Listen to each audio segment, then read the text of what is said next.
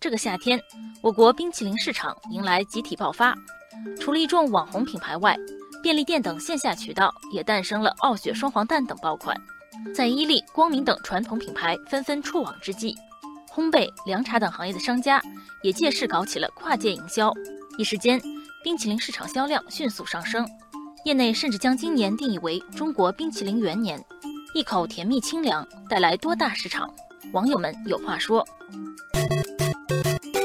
网友贝拉说：“今年六幺八购物节，我就囤了好多网红雪糕，许多口味都很新鲜，像钟薛高的手煮茉莉、丝绒可可雪糕，我都很喜欢。”网友白浪说：“从数据上看，去年线上冰淇淋品牌仅有六十多家，而今年已经增加到了一百四十多家。”网友蓝月说：“除了线上品牌持续大热外，传统冰淇淋品牌也纷纷触网。”光明冷饮开设天猫旗舰店，伊利也在线上推出了高端产品须尽欢。网友可颂说，烘焙、凉茶等行业的商家也借力冰淇淋市场热度，玩起了跨界。我觉得好利来的半熟芝士冰淇淋，还有王老吉携手宜宾米奇推出的凉茶冰棍儿，都很有创意。市场热度背后是消费升级的大潮。去年中国冰淇淋市场总量已达到一千二百多亿元。消费者对高品质产品的追求，推动国产冰淇淋在产品、价格和营销方式上全面升级。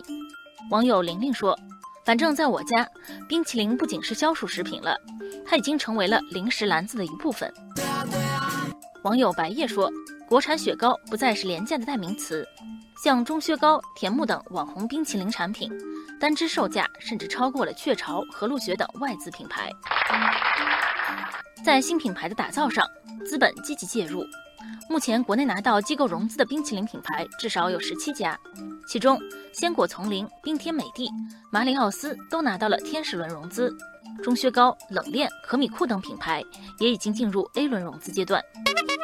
网友盛夏说：“产业爆发的背后，自然少不了资本推动。”网友一泓秋水说：“传统冰淇淋企业毛利不高，容易陷入价格战的恶性循环。”也就没钱去做品牌和供应链优化，资本介入则可以解决这些问题。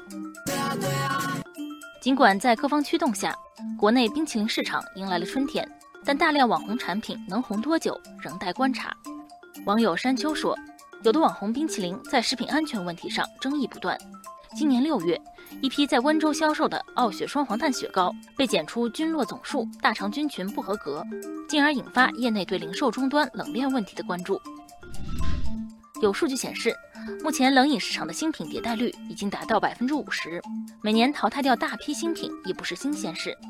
网友四月雪说：“冰淇淋行业门槛确实不高，产品模仿起来很快，最终胜出还是要靠品牌效应。”网友逍遥游说：“我觉得创新的口感和过硬的质量是品牌的基础，新奇甜蜜的冰淇淋和背后附着的品牌价值，才是能长久吸引消费者的关键。”